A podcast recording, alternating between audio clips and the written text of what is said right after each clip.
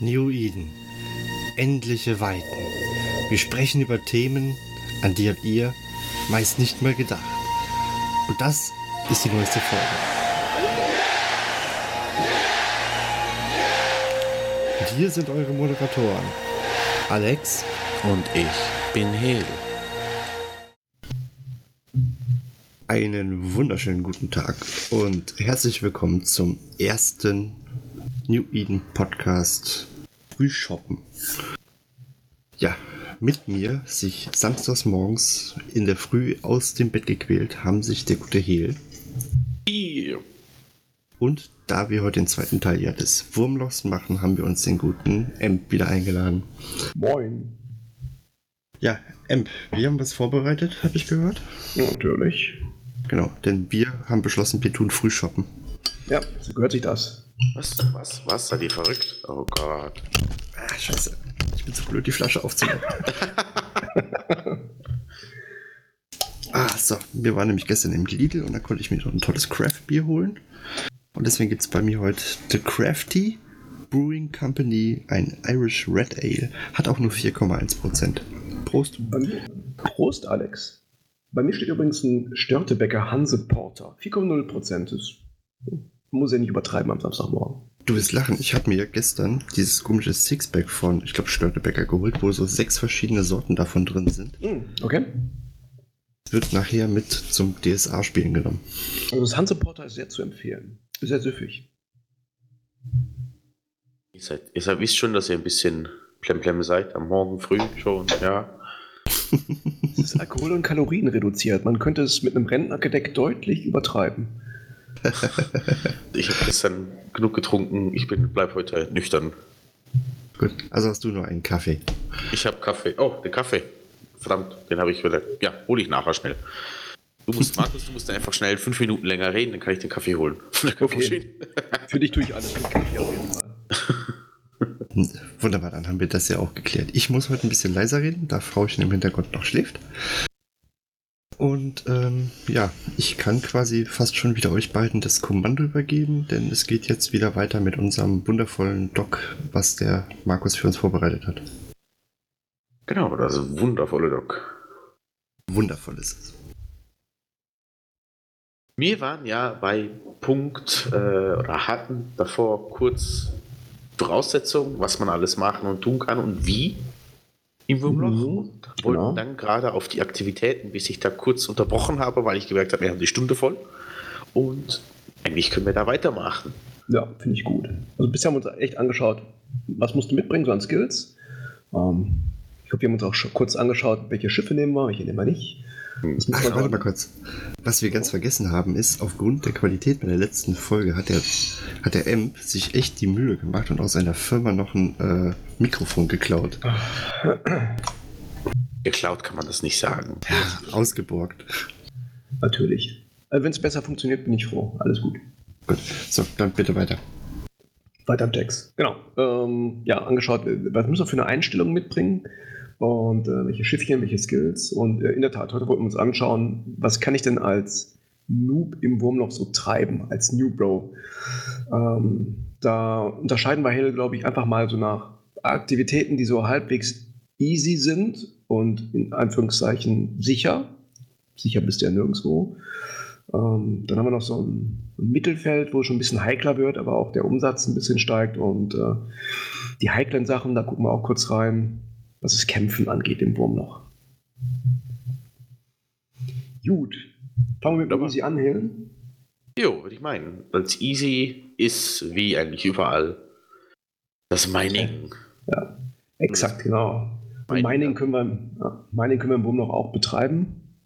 Ähm, Die Mining Bells, die ihr im Wurmloch so findet, ähm, die könnt ihr ganz normal anwoppen. Die tauchen nicht im Grid auf, wie im Highsec, sondern ähm, das sind einfach Anomalien, also diese 100% Sites, die grün in eurem Probe-Scanner auftauchen. Die könnt ihr einfach so anwarpen. Einfach reinfliegen und ähm, den Mining Laser anschmeißen. Dann könnte man glauben, das war es schon, im Grunde genommen.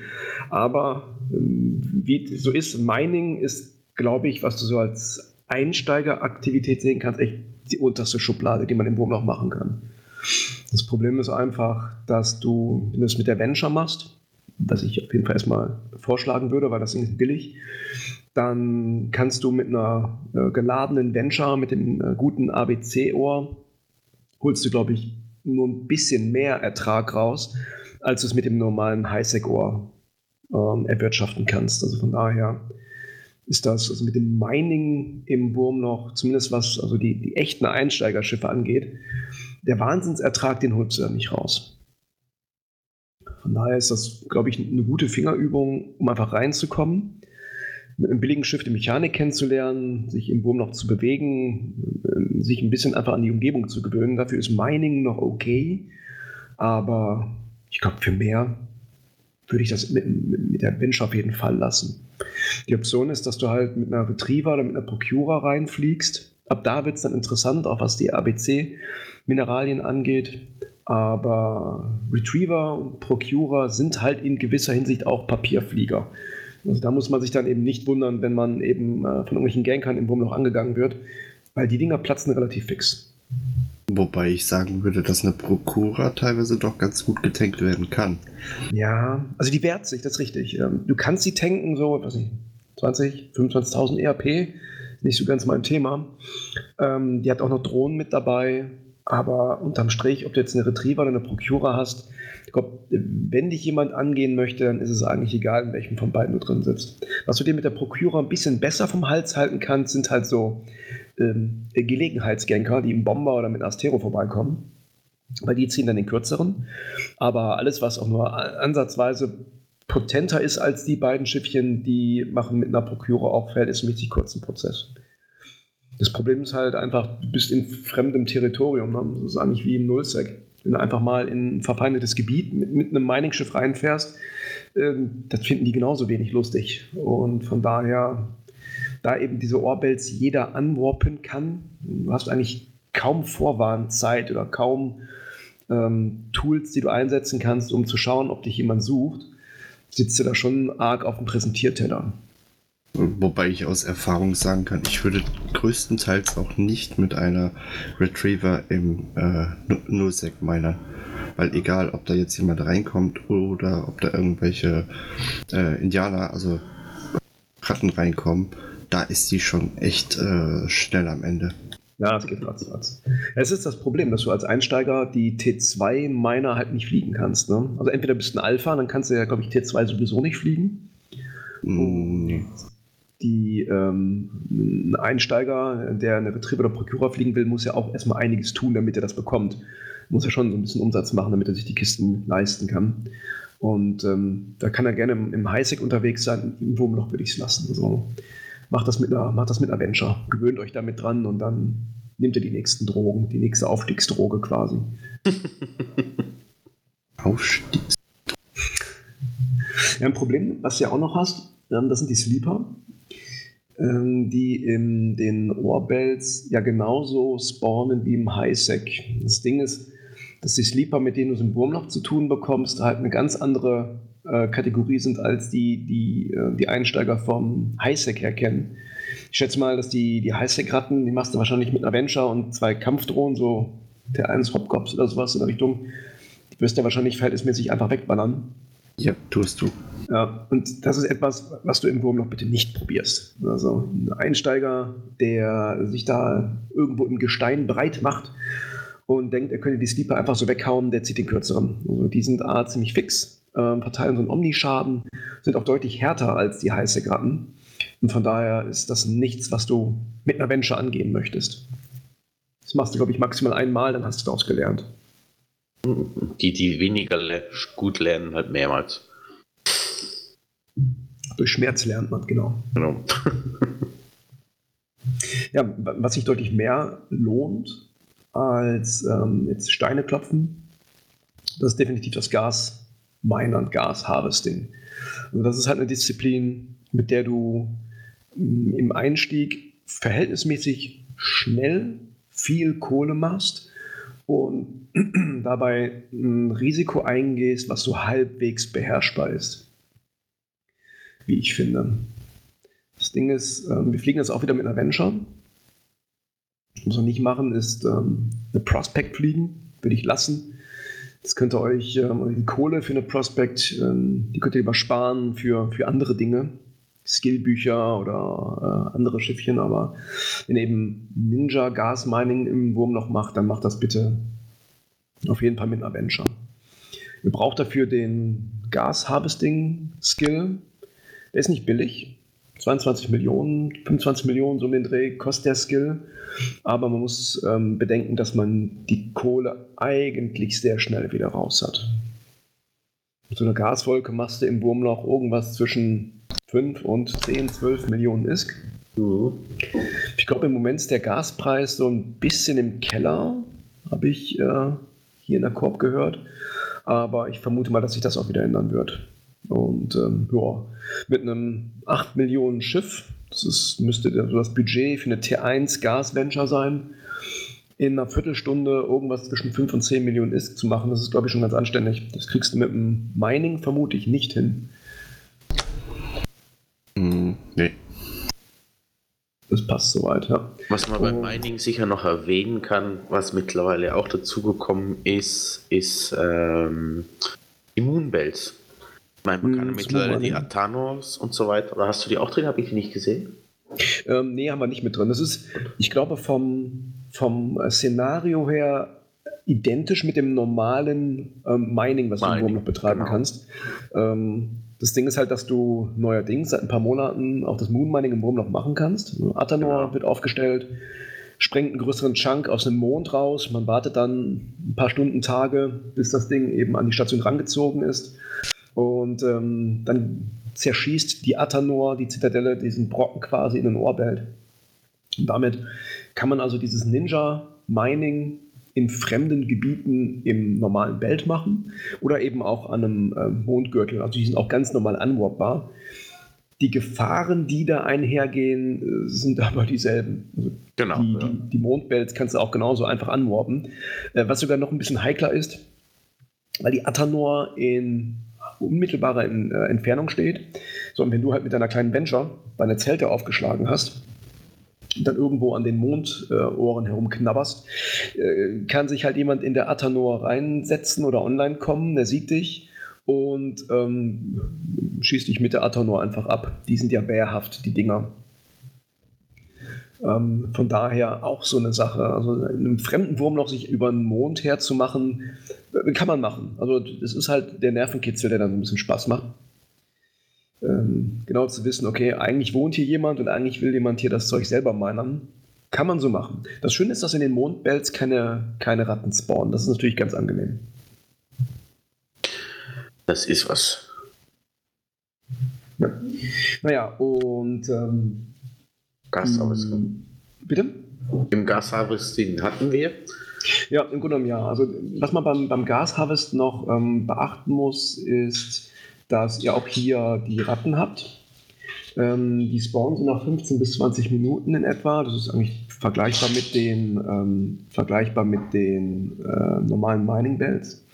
Das Ding ist, dass die Ratten, die in den Gasfeldern spawnen, halt äh, meistens äh, in der Überzahl sind.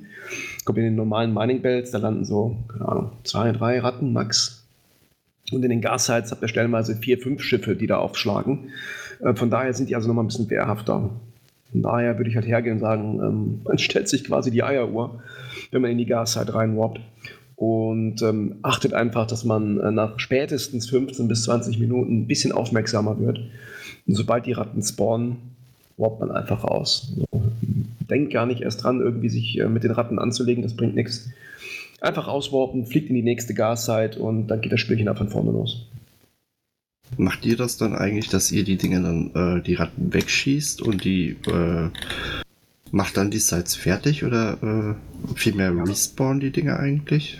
Ähm, also fangen wir hinten an, ja, also respawn nach der Downtime, ähm, sie verschwinden nach der Downtime. Ähm, das bedeutet, wenn du sie halt morgens um 8 triggerst, dann sind die bis mittags um 1 da, dann geht Eve kurz offline, danach sind die Ratten wieder weg. Da musst du unterscheiden zwischen Einwohnern und den ähm, Ninja-Minern, die einfach so als Gast reinkommen. Ein Einwohner, ja, wird wahrscheinlich die Gas-Sites triggern, dann erstmal warten, bis die Ratten kommen, der schießt dann alles weg und dann macht sich halt eine Truppe über das Gas her und minert das Zeug in, in aller Seelenruhe weg. Es gibt Einsteiger, die bringen das. Die fliegen ins Wurmloch, saugen eine Viertelstunde, nehmen die 8 Mille mit, fliegen ins Highsec, nehmen ein Kampfschiff, ein kleines. Das kann man mit einer eine, eine kleine Korax, ein kleiner Destroyer, der halt auf Tank gefittet ist, der kann es bereits mit den Ratten aufnehmen. Da muss man sich allerdings auf ein zähes Ring mit denen einstellen. Also da, da seid ihr locker, also nicht. Es kann 15, 15 Minuten dauern, bis die alle weggeschossen sind, je nachdem, wie man geskillt ist.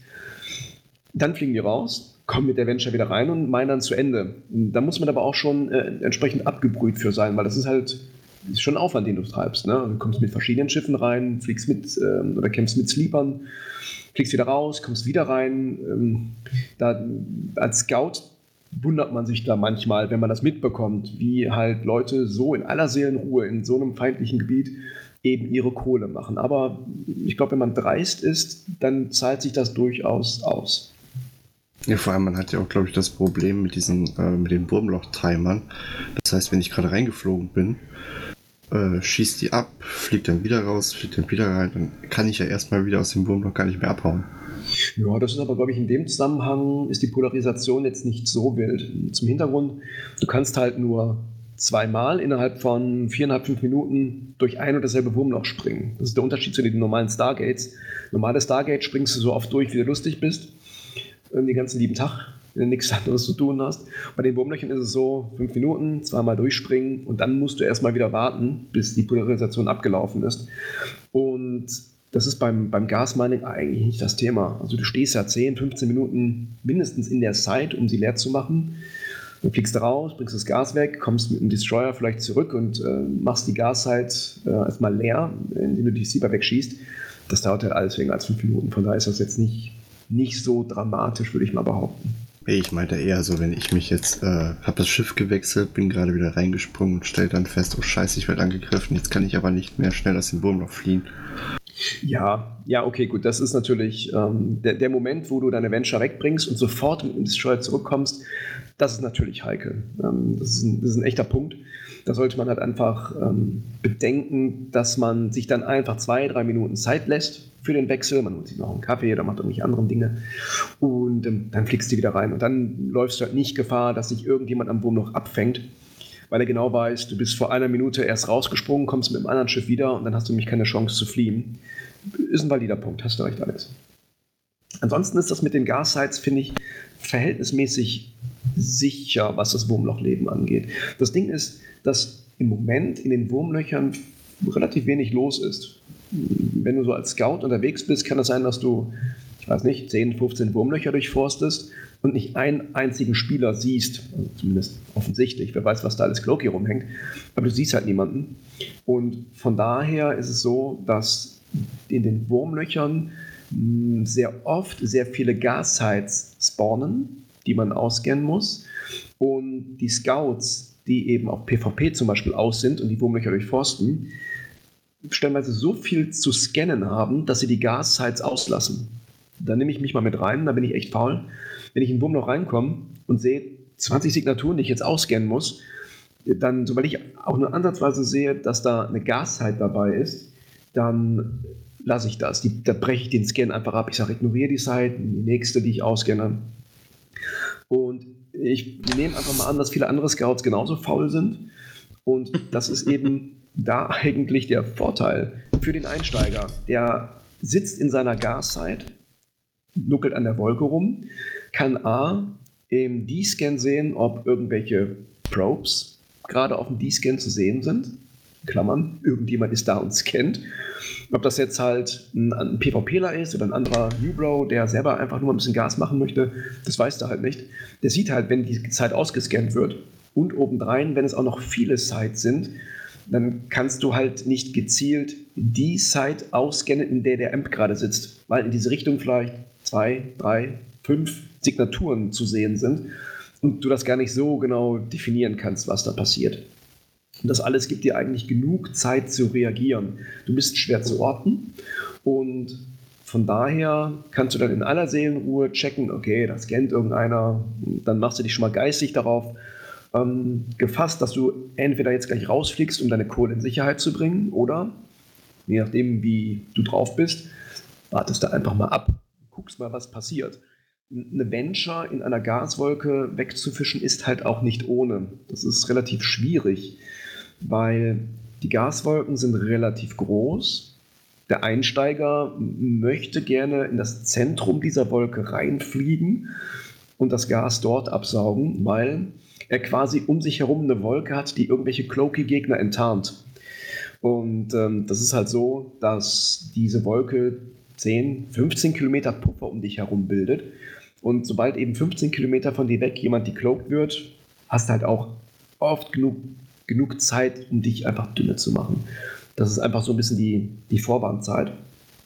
Und ich finde, das ist halt die sicherste Variante, wie ein Einsteiger im Wurmloch in kurzer Zeit relativ viel Geld machen kann. Das ist echt das Schicke.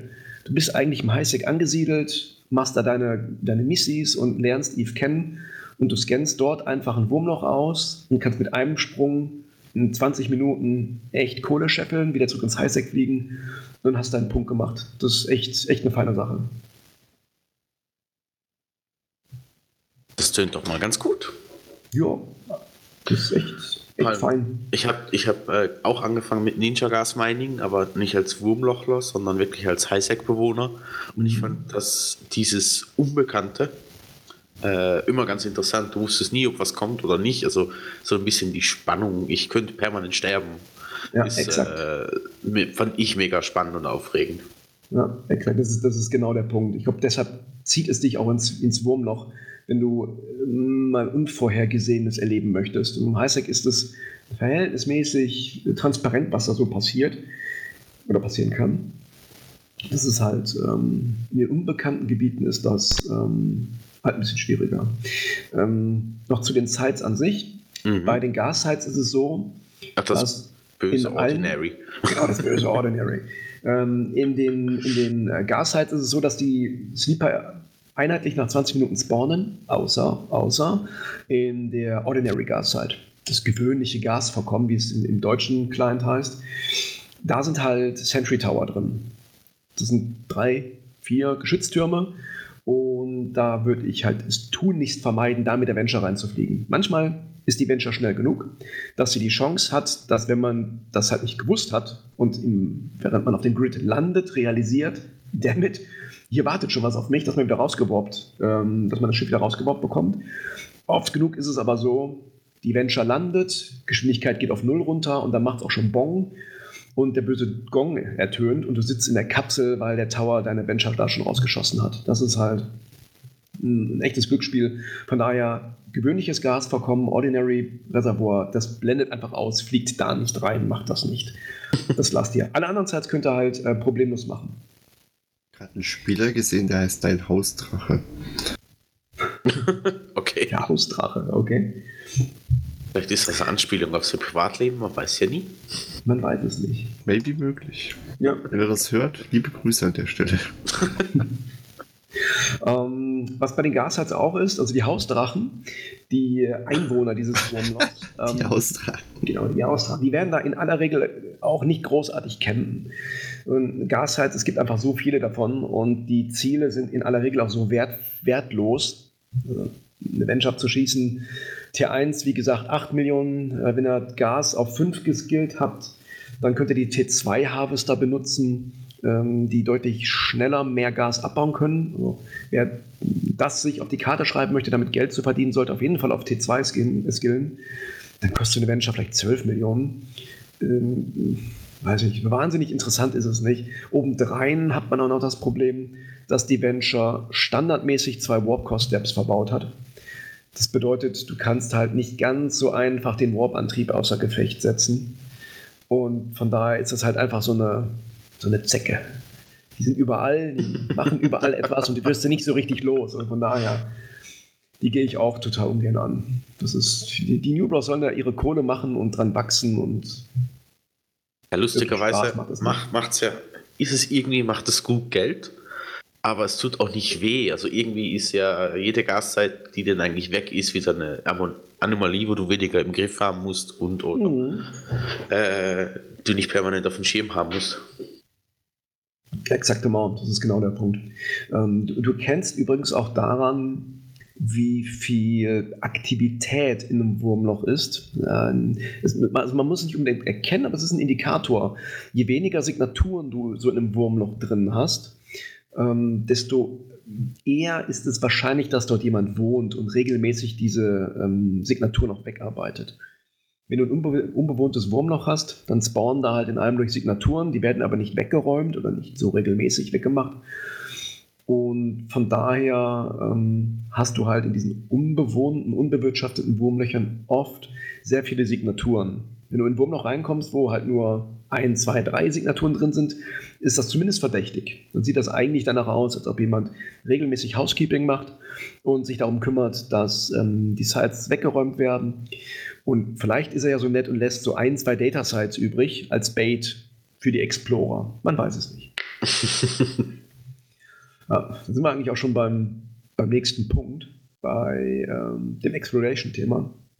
Data und Relic Exploration. Ja, genau. Das ist so der. Das Diese frühmorgendliche Begeisterung. Oh, Exploration. Es gibt, es gibt Spieler, die machen das total gerne. Also, ich wollte gerade sagen, das ist total tiefenentspannt, das Ding. Ich exakt. das total gerne. Also ich mache es auch, wenn ich ähm, mal irgendwie Bock habe, einfach nur ISK zu machen, ähm, dann gehe ich auch Relic-Sites hacken. Das ist dann so mein, mein Ding. Einfach mal ein paar Wurmlöcher scouten zwei, drei Relic-Sites mitnehmen und ähm, das ist auch relativ schnell verdientes Geld. Je nachdem, wie man sich anstellt und welche Sites man sich rauspickt, äh, sogar sehr, sehr schnell viel verdientes Geld. Ja, und das, das machen halt viele. Also wir haben auch viele äh, New Bros in der, in der Korb, die eben über dieses Thema äh, ins Wurmloch reingekommen sind. Und ähm, wenn sie eben sich im Wurmloch anfangen breit zu machen, mit dem Thema auch erstmal weitermachen weil es sind jetzt auch nicht so Wahnsinnsanforderungen an den Spieler. Und ja, du machst halt ohne Kämpfen deine Kohle und von daher ist es halt wie das Gas-Harvesting eigentlich auch eine feine Sache.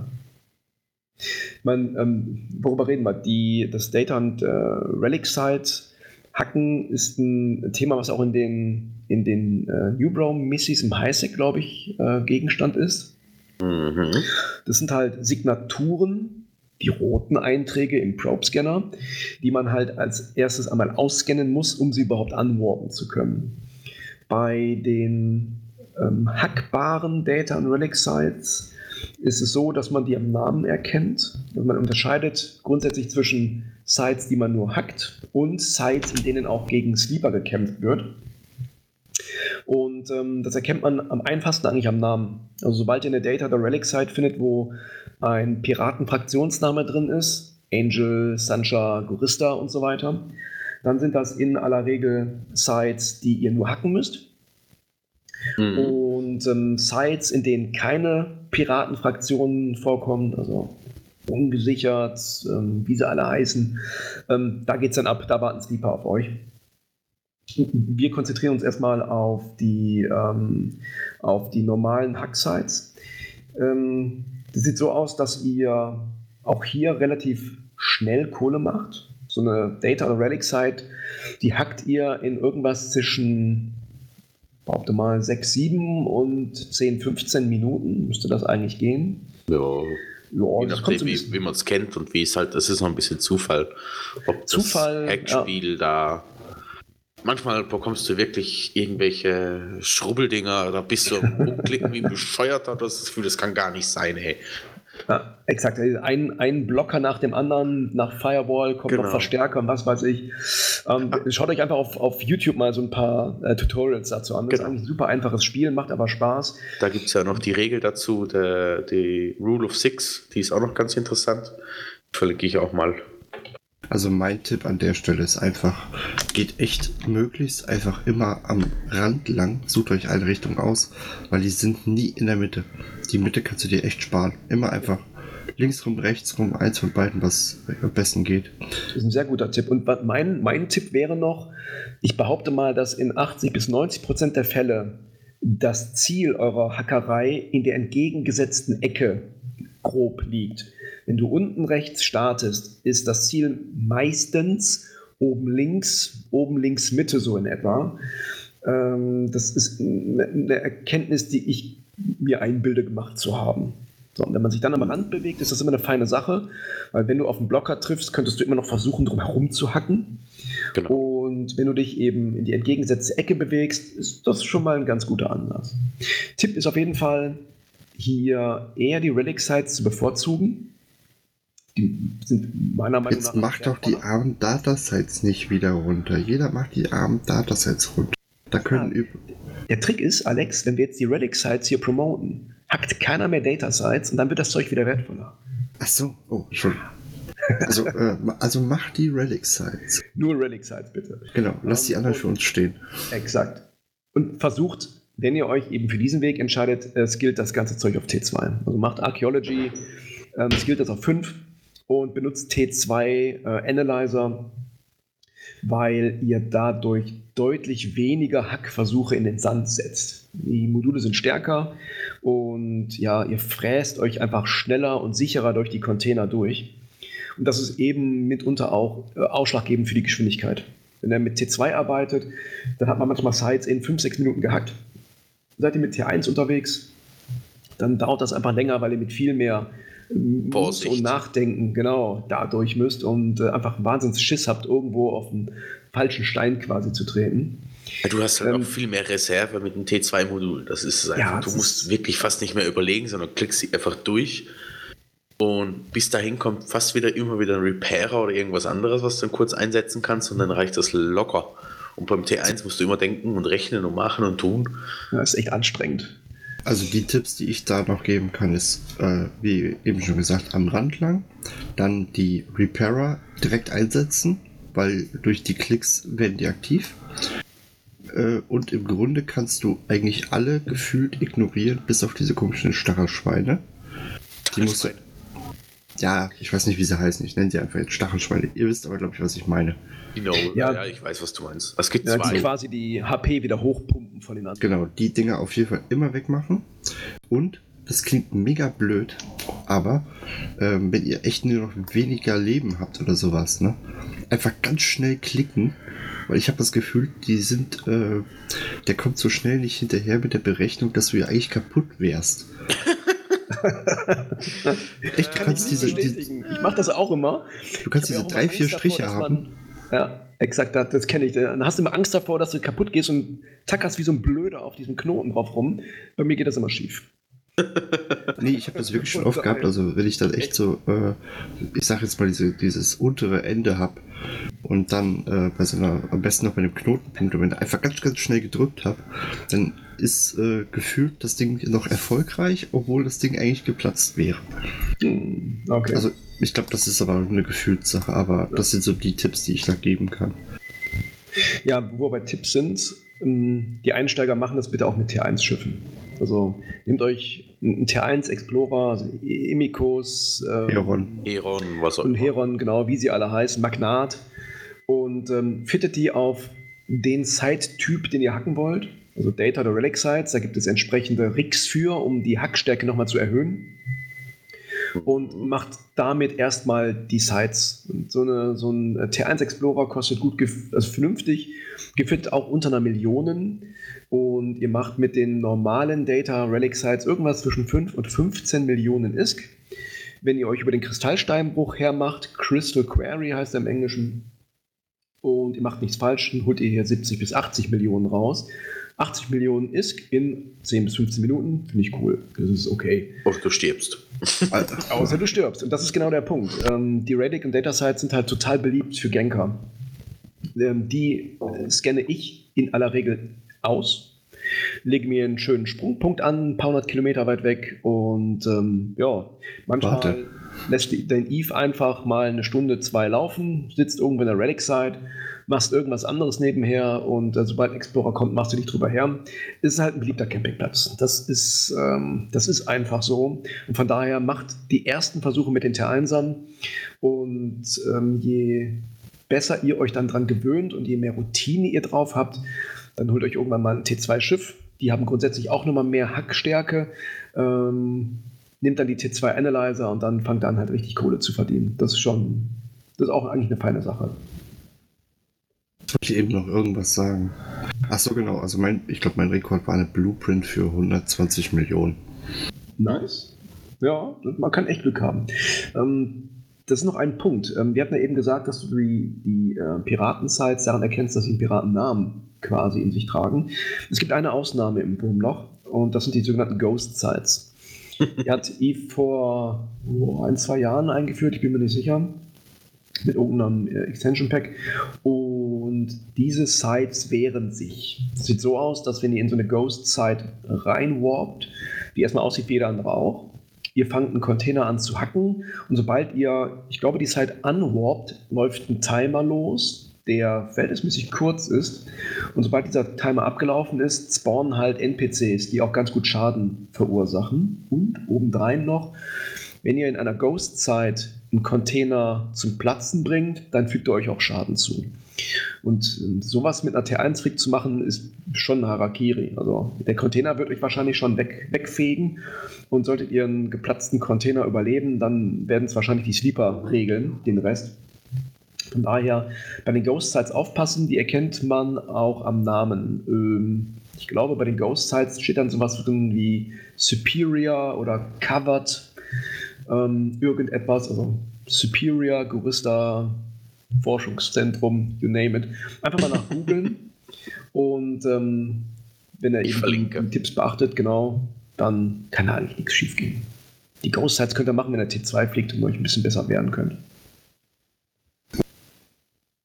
Aber an sich ist Scannen eigentlich schon recht lukrativ. Ja.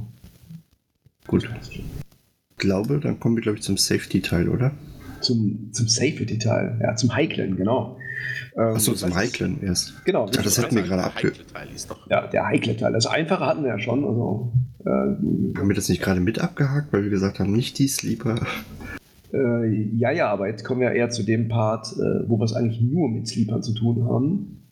Gut, zwar könnt dann. ihr in den Wurmlöchern nicht nur friedlich eure Kohle machen, sondern ihr könnt halt auch kämpfen gegen NPCs, gegen Ratten, die man halt im Wurmloch Sleeper nennt. Da gibt es zwei Kategorien an Kampfsites. Es gibt einmal die Anomalien, die grünen, direkt anwarpbaren Kampf- oder Combat-Sites in eurem Probe-Scanner und die Data- und Relic-Sites, die ihr ausscannen müsst und die keinen Piratennamen mit drin haben. In den Sites geht es eigentlich nur darum zu kämpfen. Die Kampf Data Relic Sites haben auch Container, die man hacken könnte, lohnt sich aber in aller, in aller Regel nicht. Es gibt einen bestimmten Container, ich glaube, das ist der Talokan-Container, so heißt der auch. Den kann man ruhig mal hacken, wenn man möchte, aber ansonsten geht es in den Sites eigentlich nur darum, die Sleeper wegzuhauen und sich das Loot aus den Sleepern unter den Nagel zu reißen. Einen anderen Grund gibt es eigentlich nicht, um da die, diese Kampfsatz zu machen. Ja, das habe ich erst später erfahren, dass, da, dass es im Boomloch keine Ticks gibt. Ich bin da das erste Mal mitgeflogen, dann hieß es ja und dies und wir haben schon so viel Loot und ich frage, irgendwann habe ich dann nach 20 Minuten gefragt, du bleiben die Ticks? Und die haben mich dann so ein bisschen ausgelacht und gefragt, ja, hier gibt es keine Ticks, du lebst nur vom Loot. Okay. Mag, magst du die Ticks kurz erklären, für die, die es nicht kennen?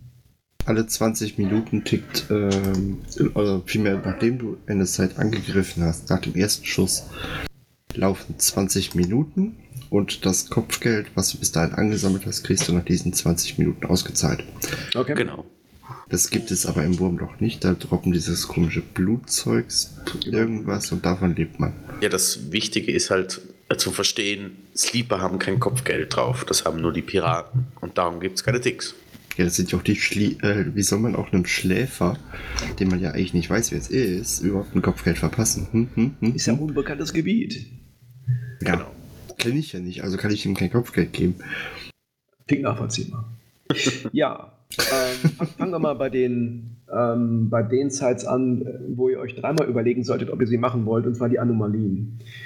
Wie erwähnt, die Anomalien könnt ihr einfach anwarpen.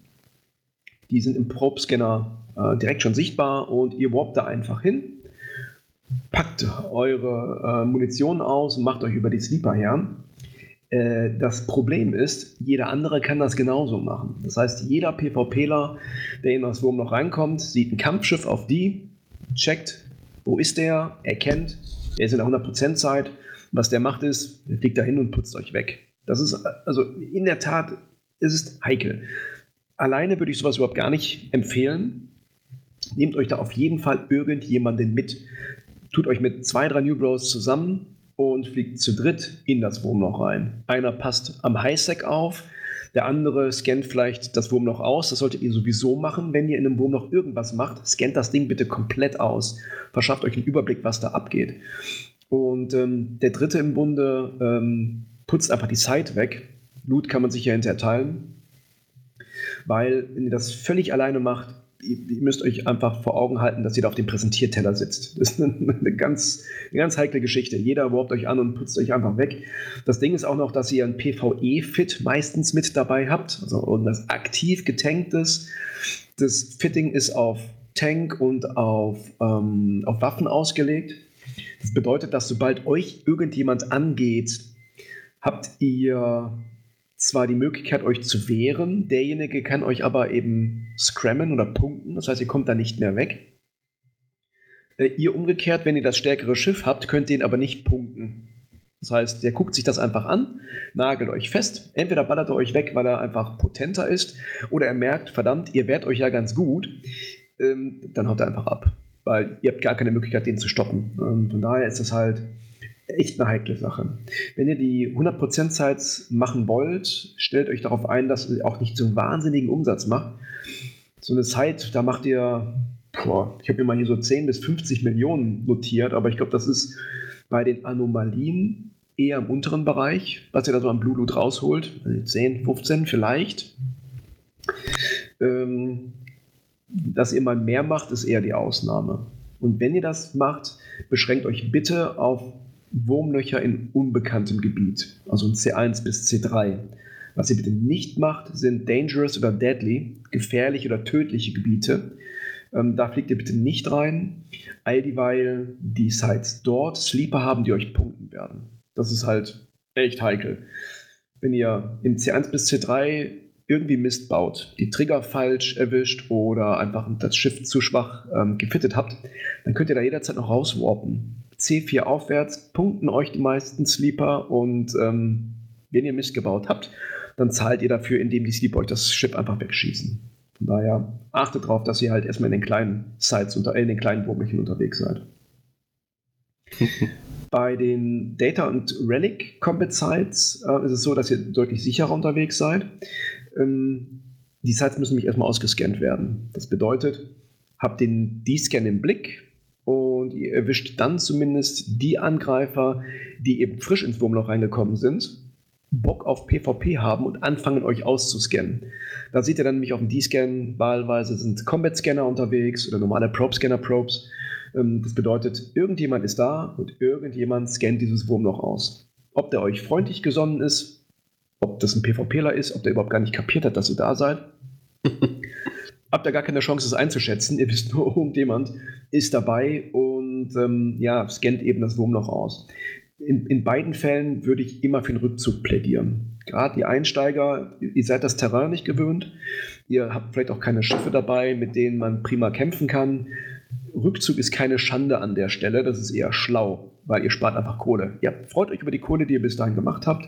Und sobald ihr auch ansatzweise das Gefühl oder einen Verdacht habt, dass jemand da unterwegs ist und äh, euch vielleicht rauspellen möchte aus dem Schiff, fliegt einfach ins Highsec. Nehmt die Kohle mit, freut euch, sucht euch nächstes Wurmloch und fangt da von vorne an. Ganz kurz off-topic, kennt ihr das auch mittlerweile, dass äh, ständig diese Schrotthändler mit ihren blöden Klingeln rumfahren, man sich im ersten Moment aber denkt so, oh, der Eismann. Ich weiß ich, nicht, also welche ich, Schrotthändler du redest, aber ja. Also ich kenne das. Äh, ich, wir wohnen ja hier jetzt auch nicht unbedingt in der Metropole. Und bei uns gibt es auch noch den Schrotthändler, der mit seiner komischen Trillerpfeife immer durch die Dörfer zieht und irgendwo alte Waschmaschinen aufsammelt. Okay. Ich weiß nicht, wie das in, äh, in der Schweiz ist, deswegen fiel mir nur gerade ein, weil der Typ vorbeifuhr und ich nur gehofft habe, hoffentlich ist das scheiß Geklingel nicht auf der Aufnahme. Jemand hat nee, ganz leise gehört, alles gut. Okay, ja. ich habe nichts gehört. Ja, okay. Ähm, ja, mit welchen Schiffen macht er das? Äh, die Kampfsites macht er mit Battle Cruiser zum Beispiel, die äh, funktionieren da. Oder äh, Healer, ist auch ein beliebtes Schiff. Ähm, es kann sein, dass die Battle Cruiser vielleicht ein bisschen schwachbrüstig sind, dass man zwischendurch mal rauswarpen und sich reparieren muss. Ähm, aber Battle Cruiser sind schon eine ganz, eine ganz äh, gute Option. Also Gnosis, Hurricane, äh, Prophecy zum Beispiel. Das sind Schiffe, die man da benutzen kann, die man auch relativ schnell fliegen kann Und wenn man halt einfach ein Auge auf seinen Schaden hat, den man da sich so einfängt und rechtzeitig rauswarpt, dann kann im C1 bis C3 verhältnismäßig wenig passieren, wenn man aufpasst. Bei den Data Relic Sites gilt aber auch, also bei denen, die man ausscannen muss zum Kämpfen, äh, das sind auch Campingplätze. Also wenn ich als Scout unterwegs bin, die Dinger scanne ich auch aus, weil ich eben aus PvP-Sicht dort durchaus Schiffe abfangen kann, die was wert sind. Bei den Minern ist mir das völlig Hupe. Explorer, ja, kann ich mitnehmen. Da holst du auch so auch gerne mal dreistellig Loot raus, wenn du halt einen Astero zum Beispiel weggeschossen hast, die lange Loot gesammelt, aber nicht weggebracht hat. Und in den Kampfsites ist es so, dass du da eigentlich nie mit einem billigen Schiff unterwegs bist. Also das sind eigentlich immer Schiffe, die durchaus was wert sind. Und von daher freundet euch mit dem Gedanken an, dass euch auch jemand zuschaut, wenn ihr solche Sites macht. Und auch da gilt, wenn ihr Leute dabei habt, die das erkennen und vielleicht sogar helfen können, ist das gut. Wenn ihr alleine seid, immer so eine Sache. Also, Zusammenspielen macht sowieso mehr Spaß. Von daher rottet euch zusammen und helft euch. Dann ist es auch deutlich, ähm, deutlich sicherer. Gemeinsam okay. sterben macht irgendwie auch Spaß. Bevor wir zum nächsten Thema kommen, ähm, wie ist das eigentlich mit dem Cloaky? Wenn ich Cloaky in die Sites reinfliege, sehen mich eigentlich NPCs dann auch nicht? Mm, nein, du bist sicher. Du kannst halt Cloaky zum Beispiel in eine Gas-Site reinwarpen. Damit triggerst du den Timer übrigens, meines Wissens nach. Das heißt, ab dann zählen auch die 20 Minuten. Wenn du Cloaky in eine Kampfsite reinfliegst, ähm, ist das auch völlig in Ordnung. Die Sleeper sehen dich nicht. Aus PvP-Sicht oder Scout-Sicht machst du das auch immer. Also du scannst halt eine Kampfsite aus, dann fliegst du mit deinem äh, Schiff Cloaky in die Site rein, schmeißt, wenn du auf dem Grid landest, einen Bookmark, der dann ein paar hundert Kilometer weit weg ist. Und auf den stellst du dich dann hin und wartest, ob was vorbeikommt. Das ist super, super safe. Du erkennst als ähm, PvE-Spieler, der so eine, so eine Kampfzeit macht, erkennst du nicht, ob du alleine bist oder ob da eine Flotte um dich rum versammelt ist und äh, einfach nur drauf geiert, dass du fertig wirst, ähm, damit sie dir halt das Loot aus seinen kalten Händen reißen können. Hast du gar keine Chance, das erkennst du nicht. Okay. Hill, du wolltest was sagen. Nein, ich habe nur gelacht. also, gut. Dann würde ich dich jetzt aber dazu. 5-3. Würde ich dich aber dazu schieben, jetzt zum Safety First zu kommen. Genau, Safety First. Also, wie erwähnt, das sind die Punkte, ähm, die ihr machen könnt, die unterschiedliche Risiken haben, ähm, die einfach dann das Abarbeiten der Site so mit sich bringen. Was ihr auf jeden Fall aber machen könnt, ist ähm, ihr könnt schon mal ein bisschen Vorsorge betreiben, bevor ihr überhaupt in eine Gashard reinfliegt. Eine Relic-Site hackt oder euch mit den Sleepern einlasst. Da gilt Safety First. Und ähm, wenn man da so ein paar Punkte beachtet, dann ähm, könnt ihr euch den, den Ärger schon mal so ein bisschen vom Hals halten. Also grundsätzlich würde ich erstmal sagen, dass wenn ihr ein Wurmloch betretet, als allererstes mal eure Be äh, Umgebung irgendwie be beachtet. Wenn du im Highsec am Wurmloch aufschlägst, checkst du bitte erstmal, ob irgendwelche Schiffe zu sehen sind. Wartet da schon irgendjemand sichtbar am Loch? Ob das jetzt ein, ein Hauler ist oder ein anderer Miner, ein anderer Explorer, whatever. Ich wäre schon zumindest vorsichtig. Ich würde als Einsteiger dieses Loch wahrscheinlich meiden und dort nicht reinfliegen. Das gleiche gilt natürlich, wenn du ins Wurmloch reingesprungen bist und du siehst, da wartet was am Loch dann ist deine allererste Aktion auf dem direkten Weg zum Wurm noch zurückburnen und wieder rausspringen. Weil in der Zeit kann ich eigentlich niemand abschießen. Mittlerweile geht das ja mit dem Shortcut D. Wunderbar. Ja, das funktioniert perfekt mit dem neuesten Patch. Ähm, wenn ihr im Wurmloch ähm, angekommen seid und ihr checkt halt ähm, die Umgebung, es ist kein Schiff auf dem Grid, die Scan ist auch sauber, dann fangt gerne an zu scannen. Da habt ihr zwei Optionen. Eigentlich habt ihr drei Optionen. A, ihr bleibt immer in Sprungreichweite am Wurmloch und scannt dort, was weniger als fünf Kilometer vom Wurmloch wegbewegen. Ihr äh, burnt einfach irgendwo ins schwarze Nichts mit Propmod an. Das machen auch viele Einsteiger. Wichtig, dass ihr dann in eine Richtung burnt, wo nichts anderes ist, also keine Pogo, kein Planet, keine, kein gar nichts, damit man eben nicht über so ein paar Taschenspieler und Hin- und Her-Warp-Tricks äh, euch doch noch abfangen könnt. Oder ihr legt euch halt irgendwo einen Safe-Spot im All an. Ihr warpt einfach irgendwo zum Poco, ähm, auf dem halben Weg schmeißt er einfach einen Bookmark ab und da warpt er dann hin wieder zurück. Ähm, Hauptsache, ihr macht es Angreifern ebenso schwer wie möglich, euch beim Scannen anzugehen, weil da seid ihr abgelenkt. Immer ganz heikel. Dann ist, finde ich, Intel eigentlich das, das Beste, was du machen kannst. indem du dich einfach mal schlau machst, was im Wurmloch denn so los ist. Das allererste, was ich als Scout grundsätzlich mache, ist, wenn ich ein Wurmloch betrete, checke ich erstmal das Killboard von diesem Wurmloch. Wer es nicht kennt, zkillboard.com ruft ihr auf, ähm, gebt dort die J-ID von dem Wurmloch ein, also J104, 504, und dann bekommt ihr eine Auflistung aller Kills, die in diesem, Stadt, in diesem Wurmloch stattgefunden haben. Und das Wichtige ist halt herauszufinden, ob heute auffällig viele Kills da waren oder ob ständig von einem und derselben Korb Kills in diesem Wurmloch stattfinden. Da wisst ihr dann nämlich, okay, irgendjemand ist jetzt gerade hier, der sich seit zwei, drei Stunden über die Besucher hermacht. Oder hier wohnt jemand, der andauernd einfach alles wegschießt, was sich bewegt. Wenn dem so ist, Rückwärtsgang, rausfliegen, nächste Wurmloch suchen. Lasst euch da gar nicht erst drauf ein. Was auch ganz äh, interessant ist dazu und die das noch ein bisschen auch äh, grafisch noch ein bisschen darstellt, ist äh, Sanoki ist. Das kenne ich gar nicht. Was ist das? Nee, ich, äh, das ist eine Website, wo du die jeweilige äh, die J-Nummer eingeben kannst und dann kommt direkt mhm. so nach dem Motto, hey, die letzten 56 Tage sind da 31 Kills passiert, die meisten passieren um die Uhrzeit, äh, an den und den Tagen sind die Kills passiert und die muss, also die meisten aktiven Korps waren da von dem und dem und von dem und dem. Nice. Also ich verlink's, dann hat man da was dazu. Ja, ich, cool. ich finde das wirklich ganz interessant. Da steht auch drin, welche Statics es drin sind, äh, was da dabei ist. Ist da zum Beispiel ein Terra-Wurmloch auch dabei? Welche Planeten sind drin? Und weitere Links zu wormhole.is, Dotlan und so weiter und so fort und auch zu Zelke Pilot. Also es ist cool. wirklich super toll. Eine ähnliche Info bekommen wir über den Pathfinder, den wir in der Koop haben. Das ist ein Tool, genau. was einfach nachhält, wo du gerade bist. Und da ist, das ist eine ähnliche Insel drin. Und bei das ist echt eine Pathfinder, der geht eben auf dieses anoki.is. Da hast du auch einen ja. kleinen Link dazu, wenn du drauf guckst. Cool, ne, okay, noch nicht drauf geachtet.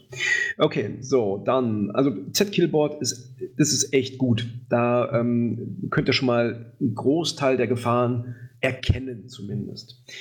Anzahl Signaturen hatten wir eben schon. Wenig Signaturen, da räumt jemand auf. Viele Signaturen, na, offensichtlich jemand nicht.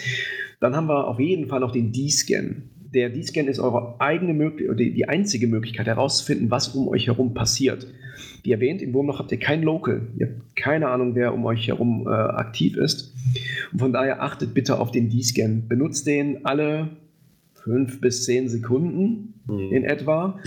Ähm, das nervt irgendwann vielleicht äh, in der Anfangszeit. Aber, ich habe es mir ähm, auf eine Shortcut gelegt. Ja, das, das, geht gar nicht ohne. Ja, das funktioniert Weil, gar nicht ohne. Irgendwann bekommst du Krämpfe auf das ganze V hauen und irgendwann denkst du, hey, ihr könnt mich mal und dann nimmst du es wirklich auf die Maus, das Scannen und der D-Scan sind bei mir mittlerweile einfach Shortcuts, die ich die ganze Zeit ja, drücken kann. Das macht total Sinn. Ja, und erhaltet das Ding im Auge. Also wenn ihr hackt, wenn ihr Gas minert, wenn ihr gegen Sleeper kämpft, auch alle 10 Sekunden kurz auf den D-Scan tackern, guckt, was da passiert. Sind Probes auf dem D-Scan, sind Schiffe auf dem D-Scan, dann äh, sollte euch das zumindest in Alarmbereitschaft versetzen, dass da jemand aktiv ist. Der muss euch nicht angehen wollen, aber ihr wisst halt nie. Vertraut niemandem im Wurmloch. Das Wurmloch ist böse. ja, ähm, was ich noch empfehlen würde, ist, äh, fliegt ganz kurz die Zitadellen ab, wenn ihr ein Cloaky-Schiff habt.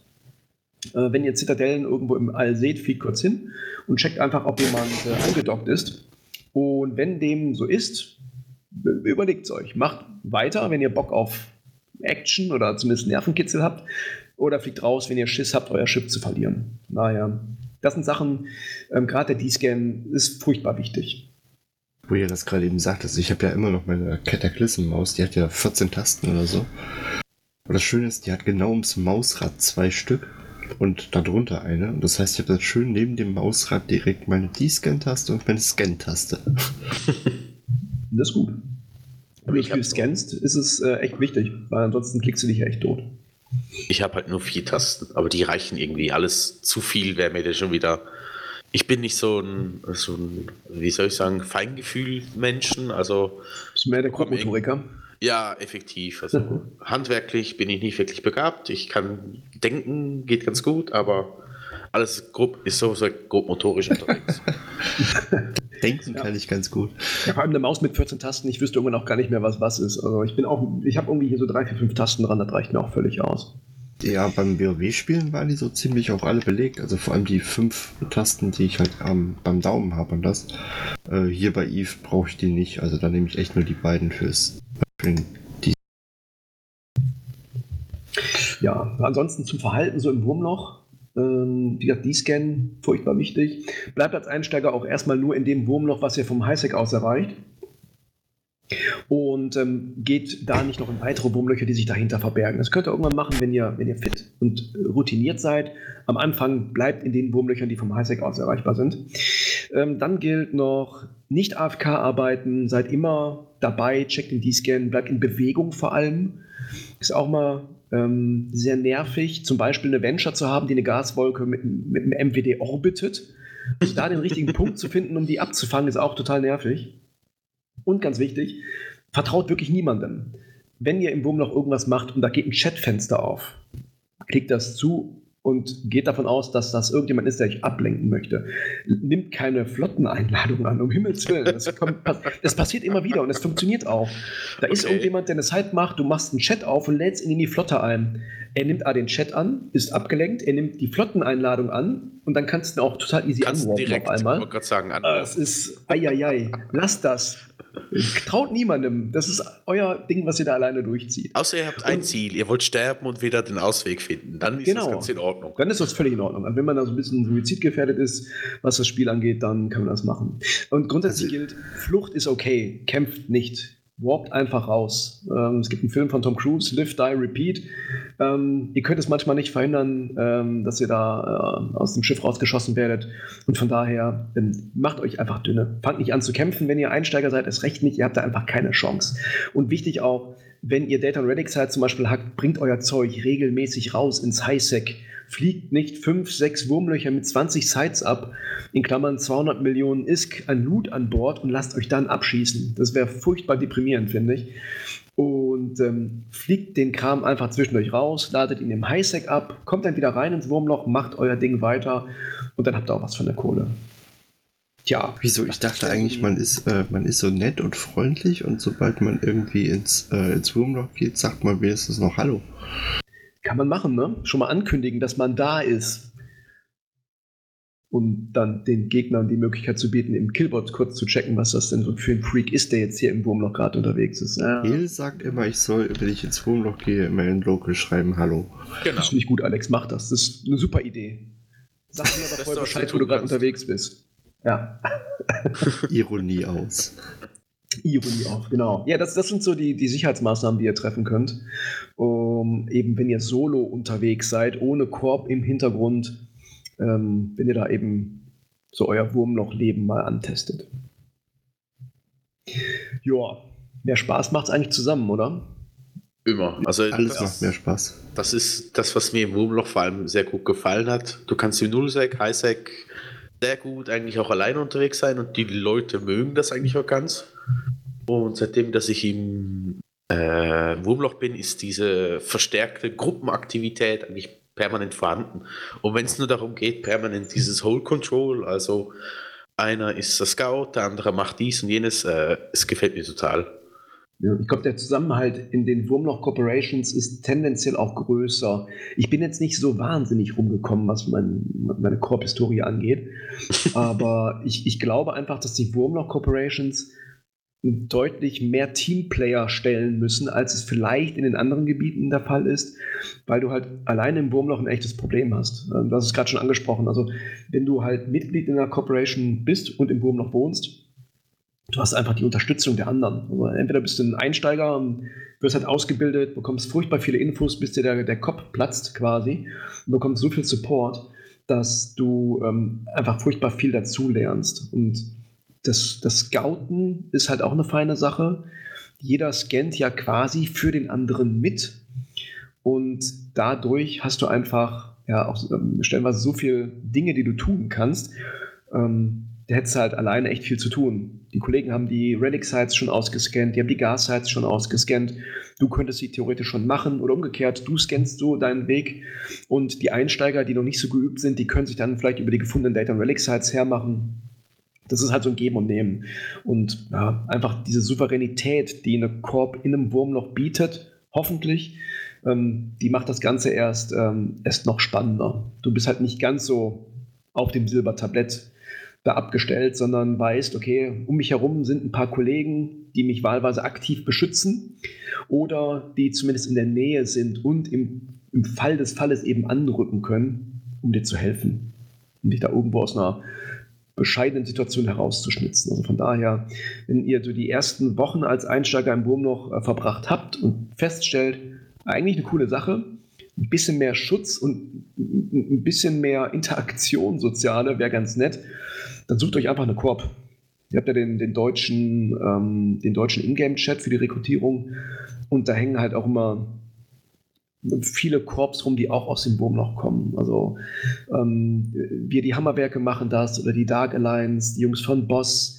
Ähm, es sind halt einfach so viele Korps dort unterwegs, die auch Spieler suchen und im Idealfall auch New Player Friendly sind, dass ihr da schnell Fuß fasst. Das solltet ihr, wenn ihr in einem Bewerbungsgespräch mit einer Korps seid, auf jeden Fall auch abklappern, dass man euch hilft als Einsteiger und nicht euch als Ballast wahrnimmt. So nach dem Motto, kannst reinkommen, aber sieh zu, wie du klarkommst. Das ist dann nicht unbedingt das, was du als Einsteiger suchst. Jo. Ich kann dazu nur sagen, Boss rekrutiert. Wir sind immer wieder froh um neue äh, Zugang und das Ganze geht eigentlich auch ganz gut zu und her und freundlich ja. vor allem. Also ich bin jetzt auch neu dabei und ich genieße es zurzeit eigentlich sehr. Ich finde das auch immer toll, mit den Neuen zu arbeiten, die also im Wurmloch noch nicht viel gemacht haben. Weil, aber ich weiß nicht, ob das auch für die anderen Gebiete gilt. Egal, was du erzählst oder erklärst oder was stattfindet, es ist neu. Es ist halt einfach ähm, eine, eine neue Erfahrung für die Spieler im Wurmloch, die halt aus den anderen Gebieten halt immer nur zum Beispiel Stargate-Mechanik gewöhnt sind und Wurmlöcher halt völlig anders funktionieren, was Kämpfen am Wurmloch zum Beispiel angeht, was im Stargate äh, völlig anders ist als äh, im Wurmlochgebiet. Äh, du kannst im Wurmloch halt keinen Agro-Timer haben. Also du bekommst einen Agro-Timer zwar, kannst aber trotzdem springen. Das ist ja mit den Stargates ein bisschen anders. Die verweigern dir quasi, äh, wenn du einen Agro-Timer hast, das Springen. Und äh, allein daraus erwachsen schon so viele andere Möglichkeiten. Ähm, das ist halt das Coole, dann auch mit Einsteigern da zu spielen. Du hast halt das Gefühl, du kannst den Leuten noch was beibringen. Das macht eigentlich einen echten Mordspaß. ja, ich würde sagen, dann haben wir schon einen sehr, sehr großzügigen und äh, jetzt mit über zwei Stunden auch ziemlich ausartenden Wurmloch-Überblick. So wie der ist, ist das super. ich glaube, äh, wir stellen die Glory Hole-Folge damit komplett in den Schatten. Ja gut, das ist ein anderes. Die Glory Hole ging ja vor allem darum, was ist Wurmloch? Und jetzt ging es ja vor allem darum, wie kann ich mich im Wurmloch fortbewegen als Anfänger. Genau. So zwei verschiedene. Gut. Wir haben noch ein paar Off-Topic-Sachen, glaube ich. Oder zumindest eine. Haben wir? Ja. Welche denn? Ich habe dir, äh, hatte dir doch gestern Abend noch einen Screenshot geschickt.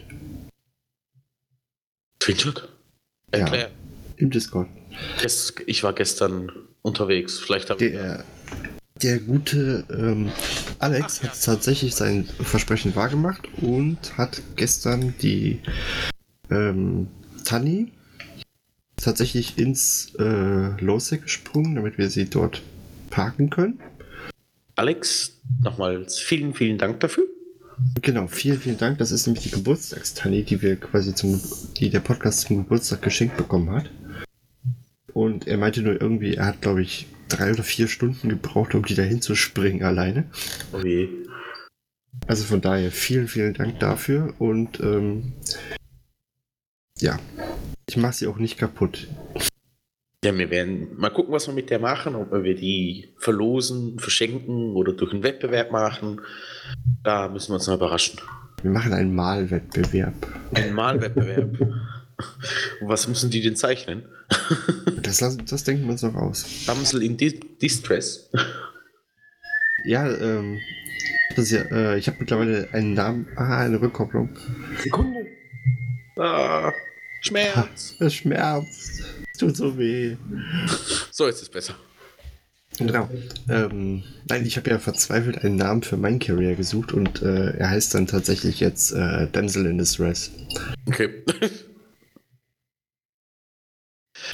Auch interessant. ein, ein netter Kollege hatte das Ding mir ja rübergeflogen, hatte das Ding dann irgendwie nur äh, soon, to, soon to be wrecked oder so genannt, also ah, ein zukünftiges Frack. Genau, ja. aber naja. Gut. Nee, ähm, ihr dürft aber gerne mal in die Kommentare reinschreiben, was für einen tollen Namen wir denn unserer Podcast-Tani geben sollen. Ja gut. Der Name. Ne, das gucken wir uns erstmal, was wir da machen. Ich finde sowas witzig. Oder. Deine Schiffe haben alle Namen. Also es müssen keine Kommentare sein. Ihr könnt das auch per Twitter oder per Discord schreiben. Wir freuen uns grundsätzlich über Rückmeldungen. Genau. Mittlerweile haben wir ja auch, das habe ich beim letzten Mal total vergessen, ich habe die, äh, für die Leute, die tatsächlich zwischendurch auf die Homepage gehen, ich habe mal die Sidebar ein wenig umgebaut, sodass ihr dort ähm, ein wenig leichter unseren Discord, Twitter, Facebook und äh, in dem Fall noch iTunes findet. Weil es ist, sonst war es immer leicht versteckt und wir mussten, glaube ich, auch schon jetzt ein, zwei Mal den äh, Link dann extra irgendwie rausgeben. Von daher, da findet ihr uns jetzt auch. Für die äh, Leute, die tatsächlich auf die Seite gehen, weil ich glaube, wir haben letztens festgestellt, dass manche es echt irgendwie in der kompletten Podcast-Geschichte dreimal auf der Seite waren. Hm. Gut. Nee, dann war es das im Grunde von uns. Und ähm, ja, so endet quasi das erste Podcast Frühshoppen für uns. Markus, wie war's? Wie viel hast du noch übrig von deinem Frühshoppen? Uh, ich bin halb durch. Gut, ich bin ganz durch. Mein Kaffee ist innerhalb sehr schnell leer geworden. Ich muss mir, glaube ich, einfach eine größere Kaffeekanne holen. Kaffeemaschine am Rechner ist doch cool. Ja, das wäre vielleicht auch eine Idee. Gut. Dann würde ich sagen, es war mir ein innerliches Bier trinken mit euch heute. An diesem frühen Samstagmorgen. Und ja, ich wünsche euch zwei jetzt noch ein schönes Restwochenende und dem Rest eine wunderschöne Woche. Wenn ihr auf der G-Fleet seid, dann hört ihr das, glaube ich, zu spät, ne? Äh, das hört man eigentlich direkt nach der G-Fleet. Okay, dann ist es leider zu spät. Dann äh, bringt es nichts, äh, den guten Hehl anzuquatschen. Aber anquatschen kann er mich jederzeit. genau. Ansonsten, wie gesagt, wir sind im, froh über jeden, der im Discord ist. Ja, ich würde sagen, schön.